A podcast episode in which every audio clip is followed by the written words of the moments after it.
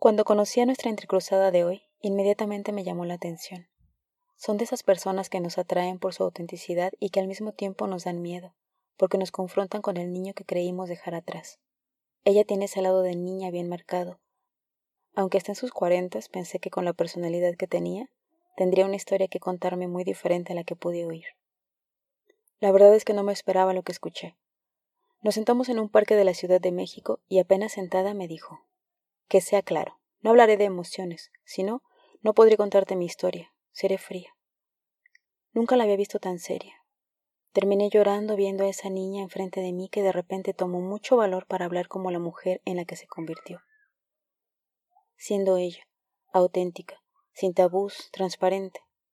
Dejó su fantasía a un lado para contar su historia con el objetivo de ayudar. Prefiero avisarles que esta es una entrecruzada que habla de una niña que se sintió muy sola, que fue confrontada a una violación, relaciones abusivas, drogadicción y pérdida de identidad. Buena escucha. Entre Cruzadas llega a ustedes gracias al patrocinio de White Cat Wedding. Ellos se encargan de realizar el video de tu boda o evento. Contará tu historia y la volverá inolvidable. Tú la vuelves eterna. Entre Cruzadas es un podcast en donde queremos compartir contigo historias íntimas e inspiradoras. Puedes escuchar en iTunes Podcast, Spotify, SoundCloud, Facebook y iVoox. Buena escucha.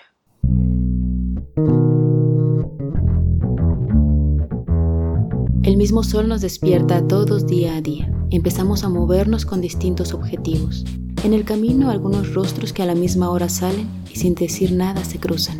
Diferentes colores, aromas, sexos, deseos, anhelos, ilusiones, tristezas, alegrías. ¿Cuántas veces has mirado y pensado qué pasa con él o ella? Y si por un momento dejaras que pasara y su historia se juntara con la tuya, ¿qué pasa cuando las personas te cambian la vida? ¿Y tú? ¿Ya sabes qué te pasará hoy? Entre cruzadas, entre cruzadas.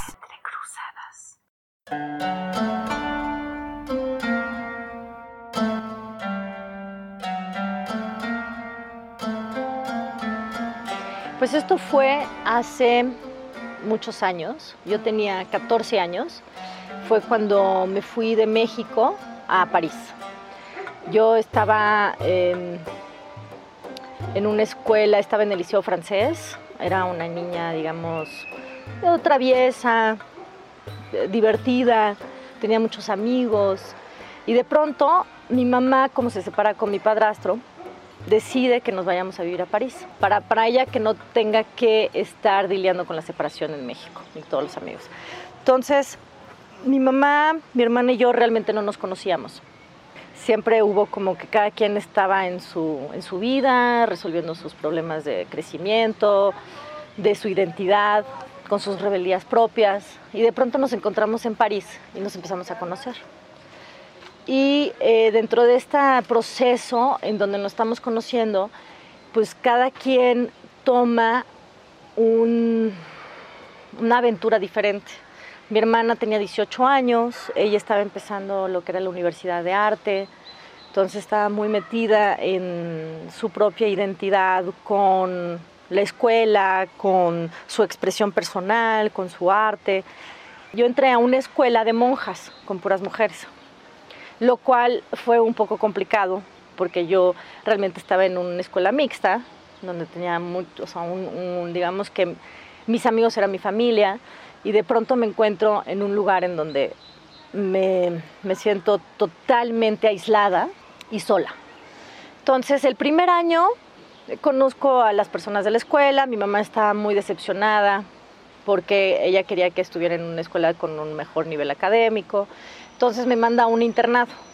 En este internado em, yo me explayo, pero también estoy buscando esta identidad donde estoy, digamos que perdida un poco y por esta búsqueda ¿no? de, querer, de buscar aceptación, porque siendo franco-mexicana era muy complicado eh, porque al mismo tiempo eres muy extrovertido, muy apasionado, dramático, y el francés es mucho más cuadrado, metódico, filosófico, pero también tiene estas cuestiones muy avanzadas sobre, el, sobre la madurez. O sea, mm, yo cuando eh, mis compañeras de cuarto pues tenían lencería ya a los 14 años.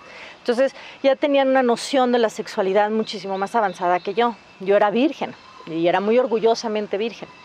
Entonces, en el internado, que lo disfruté muchísimo porque estaba yo separada de esta eh, estructura familiar en la cual no me hallaba, porque era muchísima tensión sobre querer realizar un rol en el cual nunca se me dio, en el cual yo nunca entendí cuál era como hija menor el rol en la familia. Entonces, y siempre me, relacionaba con los amigos. Entonces en el internado me relacionaba otra vez con, con los amigos y pues siempre me, me, llamaron la atención los amigos que eran divertidos, traviesos, los mal portados.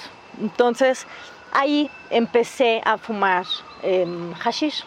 Entonces me juntaba con los rebeldes. Y en ese momento em, yo tenía como una necesidad obviamente de aceptación y entonces quería pertenecer a ese grupo.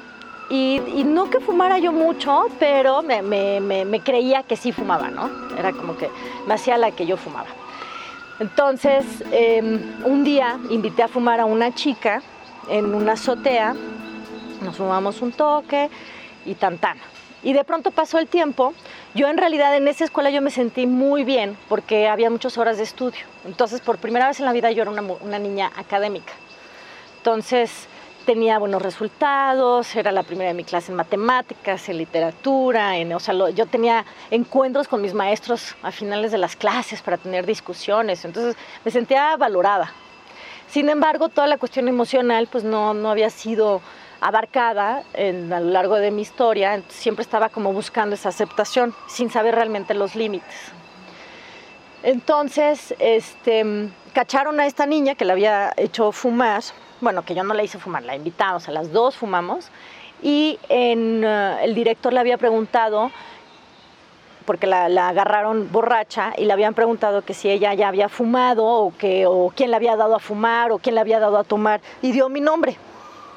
Entonces el director me llamó, me dice, oye, dijeron que tú diste este, eh, hashish a esta niña, y yo muy ingenua, como que el único de los valores que siempre me, inculcó mi mamá es decir la verdad, ¿no? Ser honesta y ser leal. Entonces, yo, muy ingenuo, yo dije, sí, fui yo, sí, ¿y cuál es el problema? Entonces, obviamente, no, yo no tenía nada de qué respaldarme, porque yo había ya confesado, y entonces me corrieron, me corrieron del internado, lo cual fue fatal, porque yo había salido de este lugar donde yo me sentía segura y donde estaba y me estaba conociendo como una persona productiva que tenía unos resultados y de pronto me encuentro en una escuela de los corridos en el 11e al lado del Père Lachaise con todos los drogadictos de la escuela que habían sido corridos. Entonces yo en esa, en esa escuela empiezo a conocer a la gente y me empiezan a educar, me empiezan a decir, no, pues mira, yo fumo hash, pero también fumo esto y luego voy a la farmacia y me compro esto y no sé qué. Y entonces como que yo tenía una curiosidad por todos los estupefacientes y todo lo que me alterara la conciencia, porque pues yo estaba realmente buscándome, estaba en una búsqueda y en un escape de quién era yo, porque no tenía yo límites. Y tenía una amiga que se llamaba Anne que me enseñó todo, ¿no? De cómo falsificar recetas, cómo ir a los doctores y robarles las recetas y falsificarlas, e ir a las farmacias y entonces sacar que las anfetaminas, que los opiazos, y me enseñó a hacer todas las derivaciones posibles para luego tener otro tipo de, de alteraciones químicas que tenían efecto mayor que si fuera la pastilla en sí. Entonces ella como que me usaba, porque ella ya tenía todo un currículum, ¿no? ya todas las farmacias ya la conocían. Entonces yo tenía, yo era inocente, chavita, ¿no? Y entonces decía, no, es que mi hermana gorda, está, es obesa y necesita sus afetaminas, y entonces daba la receta. Y me daban las afetaminas sin ningún problema, no había tanto control en ese tiempo. Y me daban los opiazos, y, ahí poco a poco, pues yo me fui metiendo en ese mundo de las pastillas. Entonces tenía tanto las uppers como los downers, ¿no? Entonces después de esa escuela en la cual pues también me fui desarrollando como una persona, también parte académico y también seguía queriendo ser aceptada dentro del grupo y eh, seguía fumando hashish. Aunque me pusiera pálida, aunque me tirara en el Père Lachaise, aunque no, no, me pudiera mover, yo seguía insistiendo en que yo quería pertenecer y que yo quería fumar y que yo quería ser una super cool y tenía que aguantar vara y entonces parecer que todo está muy bien. Luego me cambiaron de escuela y me fui a una que era en Neuilly. Y eso fue como el contraste total, porque Neuilly es un barrio eh, muy conservador de París, en donde, em, en donde tienen muy establecidos sus, sus, parámetros, sus formas, su comportamiento, cómo te tienes que ver, cómo te tienes que vestir, cómo tienes que hablar, cómo tienes que pensar. Y pues yo estaba totalmente en una pérdida de identidad, ¿me entiendes? Yo ya había sido grunge, yo ya había pasado por el rave, yo ya estaba eh, entrando en una esquizofrenia de personalidad. Entonces de pronto me ponen en una escuela así tan contenida, ¿no? En donde era especialmente ciencias y matemáticas. Y al principio fue muy difícil, pero me empezó a relacionar bien con la maestra de ciencias. Los niños ahí eran muy duros, ¿no? Se burlaban siempre de mí porque me vestía diferente, porque actuaba diferente y sin, sin vergüenza alguna, ¿no? O sea, eran masas de niños que venían así a provocarme para intimidarme y entonces para ver cómo yo reaccionaba. Y algo que mientras todo este tiempo yo estuve en París, mi mamá es una persona que siempre buscó que yo perteneciera al grupo de la élite. Entonces, ella formaba parte de un libro que se llama El Botamonda, que este, es como de, de, de la gente bien de París. Entonces, para mi mamá era muy importante que yo fuera a estas fiestas desde los 14 años, en donde ibas a bailar el rock y a jugar bridge.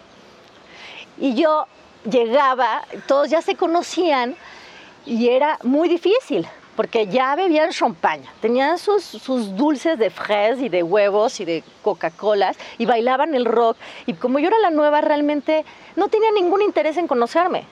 Pero para mi mamá tan importante, ¿no? Que me, yo le decía, bueno, me quedo dos horas, ¿no? Entonces, ya me quedaba dos horas, era una fiesta cada mes durante todo el tiempo que yo vivía en París. Y cada vez que yo iba era mucha presión. ¿No? Porque me aburría, porque no, o sea, no, no, encontraba mi lugar. Por más que yo quería así como que entrar dentro de su grupo, pues se conocen desde los ocho años, ¿no? Ya tienen una, una estructura que de sus familias se conocen desde antes, es muy difícil entrar. Sin embargo, lo seguíamos intentando. Entonces, mientras vas más creciendo, las fiestas se vuelven más, más este, glamurosas, entonces hay más presión, pues ¿cómo, te vas a vestir, entonces quién vas a conocer, y igual conoces a tu futuro esposo ahí, tarará. Pero yo, pues obviamente a mí los que me llamaban la atención eran los rebeldes, eran los outcasts, ¿no? los, los drogadictos, ¿no? porque eran los que estaban fuera y observaban y tenían una actitud un poco más contestaria, como ¿no? de, de, de provocación, y yo me identificaba más con esas personas.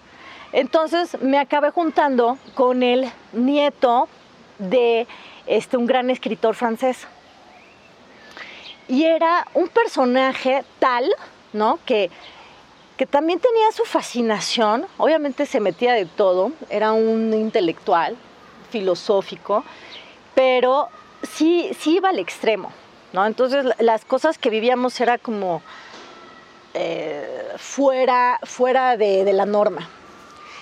Y, pero nos encontrábamos y nos daba mucho gusto porque en estos lugares donde estamos forzados a ir, yo me veía con Alexandre, ¿no? Y así de que, ay, no, bueno, y nos bla, bla, bla, bla, y entonces platicábamos y, y nos hicimos novios. Y bueno, no duró mucho, ¿no? Pero bueno, yo, mientras tanto que mi mamá me forzaba a ir a estas fiestas, yo iba cambiando de escuela. Y entonces, el momento que yo estaba aquí en San Juan de Neuilly, en la escuela más pulcra, donde van los mejores estudiantes de París y ¿no? Todos tienen una ambición de querer llegar a la máxima de los estudios, o sea, de estar realmente enfocados, yo ahí entendí que pues sí, no, no era importante ser cool, no era importante ser este, diferente. Para pertenecer a este grupo, lo que tenías que ser es ser un chingón en los estudios, ¿no? Entonces, pues me clavé, ¿no? Por más que fue difícil. Y dentro de esta así como búsqueda, seguía yo viendo a mis amigos del, de la otra escuela, ¿no? Entonces yo obviamente pues me, seguía tomando mis pastillas, ¿no? Que hay que los roipnoles y que los anfetaminas y que no sé qué, no sé cuánto. Y entonces en el momento fue muy curioso, ¿no? Porque to, o sea, todos me rechazaban, ¿no? Porque yo era muy diferente, ¿no? Y, no me entendían, ¿no? sabían quién era yo, no me podían como que cuadrar.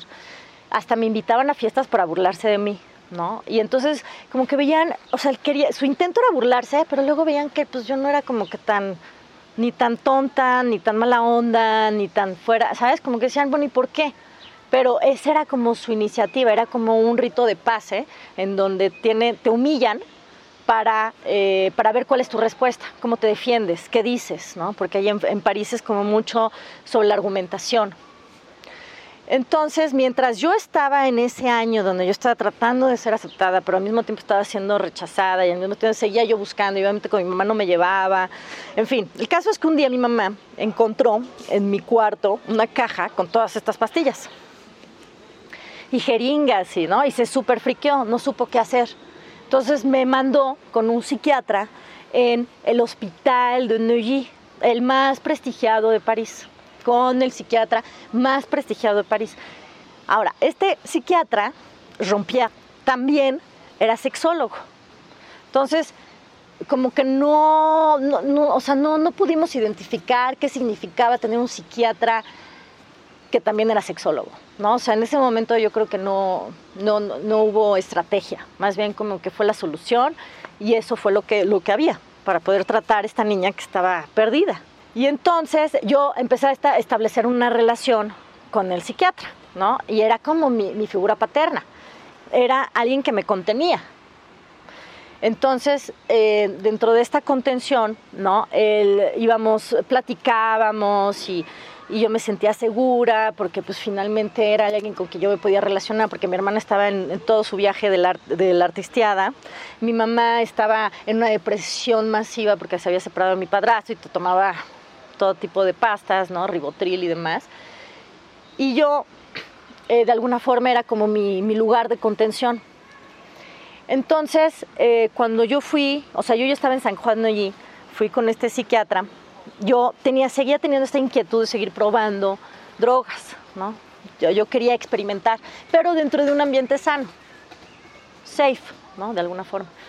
Entonces, este, yo me acuerdo que yo todavía era virgen, ¿no? Y, a pesar de que yo tenía amenazas de todos mis amigos y en todas las escuelas, así de que ni creas que porque, o sea, que si te gusta este cuate, que vas a poder tener algo con él porque eres virgen, ¿no entiendes? O sea, se burlaban mucho de mi virginidad, ¿no? Pero yo le creía mucho a mi psiquiatra y entonces mi psiquiatra me decía, no, pues mira, ¿por qué no vas a México y tienes relaciones sexuales con tu primer amor, con Tom, que era como mi primer novio, fue mi primer novio y al cual yo había dejado los 14 años. Dije, ay, qué buena idea, ¿no? Sí, claro, voy a, México a tener sexo con mi primer novio. Ahora, mi primer novio era una persona que estaba muy confundida, ¿me entiendes? No era una persona estable. Se había muerto su mamá de una forma muy violenta. Entonces, para mí, como que siempre quise regresar a él porque me, había costado mucho trabajo digerir la historia de cómo murió su mamá, ¿no? Y lo sentía que, porque ya se había muerto su papá, entonces como que era huérfano, ¿no? Entonces era muy fuerte, ¿no? Entonces, cuando nos vimos por primera vez, pues fue un encuentro de dolor. Y em, tuvimos sexo y nos metimos coca. O sea, esa misma noche era como coca y sexo. ¿No? Y entonces, ya sabes, como que piensas que sabes, pero no sabes. Entonces hay una como pretensión muy inocente, ¿no? De querer justamente em, llegar al, a la identidad de pensar que ser adulto es ser una persona sexual. Ahora, yo toda mi vida fue muy precoz, ¿no? Desde muy chiquita. Entonces, cuando yo veo a mis amigos hoy en día, me dicen, no, es que tú eras la que sabías, ¿no? Hombre, tú eras tú estabas cañona. Yo así de que me recuerdo, es muy diferente cómo los demás te recuerdan y cómo yo me recuerdo. Yo me recuerdo que era una niña que, que sí me llamaba la atención, pero siempre me gustaba impresionar, choquear, ¿sabes? Provocar, ¿no? Entonces, era yo muy inocente en realidad. Pero bueno, así me veían. En fin, el caso es que llego a París, yo toda muy orgullosa porque ya había tenido sexo con mi primer novio, ¿no? Y entonces que era muy válido porque, porque era una persona en la cual yo confiaba. Y entonces este, rompía así de que, ah, bueno, muy bien, ¿no? Pues qué bueno, ya le platicaba y tururú, ¿no? Y entonces yo le digo a Rompía, le digo al, psiquiatra, le digo, no, pues es que a mí me gustaría probar la heroína. Me dice, ah, muy bien, pues si quieres yo te la doy, ¿no? Y yo, ah, sí, ¿Tú, tú me la das. Sí, claro, aquí, o sea, qué mejor lugar aquí, estás contenida, yo, yo, o sea, yo soy psiquiatra, yo conozco los químicos. Digo, no, no va a ser como tal cual heroína, es una mezcla de dos componentes, ¿no? Y yo, ah, pues órale, pues órale, increíble, ¿no? En ese momento, tengo que contar que mi mamá, mi abuela se estaba muriendo, entonces mi mamá iba mucho a México y mi abuela no estaba, mi mamá no estaba presente. Entonces, este, me dice, bueno, tenemos que hacer un plan. Primero no puede estar tu mamá, ¿no? Porque pues imagínate, ¿no? O va a durar 12 horas el viaje, pues no puedes llegar toda, toda puesta a la casa, ¿no? Entonces tenemos que ser estratégicos. Y pues yo aquí estoy poniendo mi pellejo, ¿no? Y dije, ah, no, no, claro, obvio, sí, sí, sí. Entonces, él, este, ponemos una fecha, que es un viernes, ¿no? En donde obviamente todo el staff se fue, no hay nadie, mi mamá no está, y entonces ya estamos como libres, ¿no? Entonces yo llego, muy inocente, llego y me siento un poco nerviosa, obviamente, y ahí, aquí está el doctor, y me dice, y entonces empieza a hacer la preparación de la jeringa, ¿no? En donde hace como, como que pone dos, dos sustancias. Le digo, ¿y qué es? Y me dice, no, pues es una mezcla entre un relajante y un excitante. Le digo, ah, no, pues yo no sabía nada de heroína, ¿me entiendes? No tenía ni idea cómo se preparaba, ¿no? Entonces dije, ah, bueno, muy bien, ¿no? Entonces ya me lo inyecta en el brazo izquierdo y de pronto yo me empiezo a sentir súper excitada sexualmente. Empiezo a sentir un, o sea, como, como, como si este, te, estás fundiendo por adentro y lo único que necesitas es que, que, que haya una interacción física para poder calmar esa urgencia sexual, ¿no? Entonces, este, yo, le, yo así como que toda nerviosa, ¿no? o sea, sí, pero como que, como toda excitada, ¿no? De 15 años, así de, como haciendo ruidos, ¿no? De excitación, tocándome. Y entonces llega el psiquiatra y me da un beso, ¿no? Y yo lo, o sea, yo así como que lo acepto el beso, así, y me empieza a tocar, ¿no? Y yo así como que, o sea, no entiendo en ese momento, ¿no? Entonces me dice, bueno, ok, yo ahorita vengo, ¿no? Me voy a, voy a por mis cosas, tú si quieres vete desvistiendo, ¿no? Y yo así como que no entendía, yo así de que, pues, o sea, es muy loco, pero para mí como que mm, en ese momento estaba yo tan excitada, yo no tenía capacidad de juicio sobre mí, ¿me entiendes? Era como que solamente quería que, me besaran, que me tocaran, que me, ¿sabes? Que, que, que interactuaran con mi cuerpo físico y en el momento es ¿no? Me empieza a quitar la camisa, me empieza a quitar, ¿no? Este, el brasier. Va él por sus, va al, closet, que es un cuarto que estaba justo al lado del, del consultorio, abre unas puertitas y mientras abre sus puertitas, a mí, o sea, yo me empiezo así como a poner súper nerviosa y entonces agarro la jeringa y, digo, y se me estaba bajando, ¿no? Y yo agarro la jeringa y me vuelvo a inyectar, ¿no? O sea, porque, no, o sea, no, no, no sabía cómo cómo sobrepasar esa experiencia. Me sentía muy confundida y lo único que quería era yo estar numb, ¿sabes? Y me inyecto mal, ¿no? Porque no me sé inyectar, obviamente. Entonces me inyecto y se me, así como se me va, o sea, se me hace o sea, al día siguiente se me hace un moretón, en fin. El caso es que me vuelvo a inyectar. Y, el, y el, psiquiatra, no, pero ¿qué haces? Que no sé qué.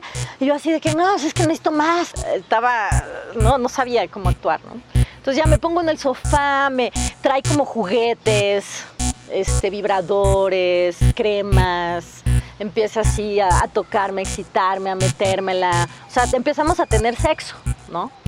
Y no se viene adentro de mí, se viene afuera de mí, o sea, todo así como que, como si fuera una, una relación sexual como muy, muy normal, pero yo no tenía nada de resistencia.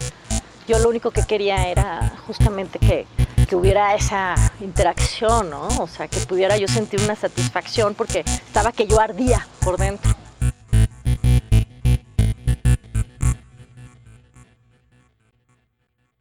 Entonces ya, ok, acabó y yo me acuerdo yo estaba así como que confundida, no sabía, no sabía qué pensar, me sentía como, como prostituta, sucia, ¿sabes? Me sentía muy sucia.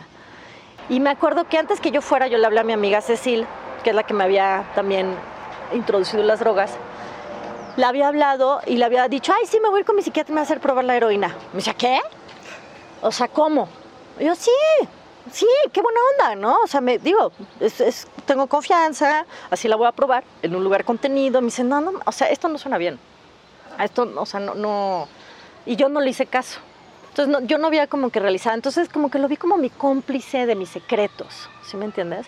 Entonces, este, el momento que yo estaba así sentada en el, en el sofá y él se estaba vistiendo, ¿no? Y, nos, y me dice, no, pues ya vámonos, ya nos tenemos que ir. Yo me acuerdo que yo estaba así como que me iba, me estaba encerrando en un, cara, en un cascarón, poquito a poco, poquito a poco, donde me, dolía la cabeza, me sentía el pecho así como fruncido, no estaba entendiendo qué estaba pasando. Dije, ¿qué? Ya voy a ser su amante, o sea, ¿qué, ¿qué, tipo de relación estoy teniendo? O sea, ¿qué, qué está pasando? No, no, no tenía ni idea. Entonces, ya me lleva a mi casa, ¿no? Este, yo así de que sí, nos vemos la semana próxima, y yo sí, ¿no? O sea, como que, como que todavía no estaba yo, no, no, no, no entendía nada, ¿no? Entonces llego a casa este, donde estaba mi hermana y yo me meto a la regadera, o sea, a, a la tina, inmediatamente. Me empiezo así a bañar, ¿no? Estoy asqueada, porque el psiquiatra tenía 70 años, o sea, era un ruco, ¿no? Entonces yo así como que, ah, y me empiezo a tallar y a tallar y a tallar y la típica escena esa es que te agarras de las rodillas y que estás llorando y que te sientes sucia y que no sabes qué vas a hacer y que, que no quieres regresar y que, y que, está, o sea, que, te, que te sientes mal contigo, ¿no? Y que no quieres estar en ese lugar. Pasa la semana y yo todavía estoy así como que tengo acá el moretón enorme de que me había vuelto a picar y voy a la escuela y le digo a uno de mis compañeros, así les cuento, ay no, pues mira, mira lo que pasó, pues fíjate que, que fui ayer con mi psiquiatra y me iba a probar, este, me iba a hacer probar heroína, pero realmente no era heroína, era un excitante sexual y pues tuvimos sexo, ¿no? Y como que, no sé, o sea, no sé, y entonces el cuate, yo nada más veía así su cara, así como, como de asco, y entonces vi que estaba mal, ¿me entiendes? Era que estaba mal. ¿No? Y entonces yo no sabía, yo así como que no estaba procesando y como que no me creía. Yo, así de que no, sí, es que está mal, está mal. No, yo, yo no soy la amante de nadie, yo soy una niña, ¿me entiendes? O sea, esto fue como una violación, ¿sabes? Pero estaba yo muy confundida. Entonces pasó la semana y le dije a mi hermana, ¿sabes qué? No quiero regresar, no lo quiero volver a ver. Me dice, ¿pero por qué? Yo no, porque no quiero. Y entonces ya le cuento y no me cree.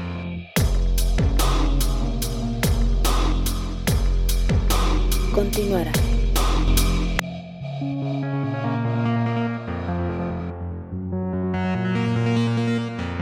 Entre cruzadas, entre cruzadas. Entre cruzadas. El propósito de Entre Cruzadas Podcast es inspirar a la gente a través de historias. Es muy importante para nosotras que compartan este contenido. Así que si piensas que esta historia puede inspirar a alguien, compártela y ayúdanos a impactar a más personas. Espero que hayan disfrutado este podcast. Nosotras somos Grisel y Leila, creadoras de contenido y productoras de Entrecruzadas. Lo que otros cuentan de su vida puede entrecruzarse con la tuya. Si tú también tienes una historia que contar, escríbenos a entrecruzadaspodcast.gmail.com.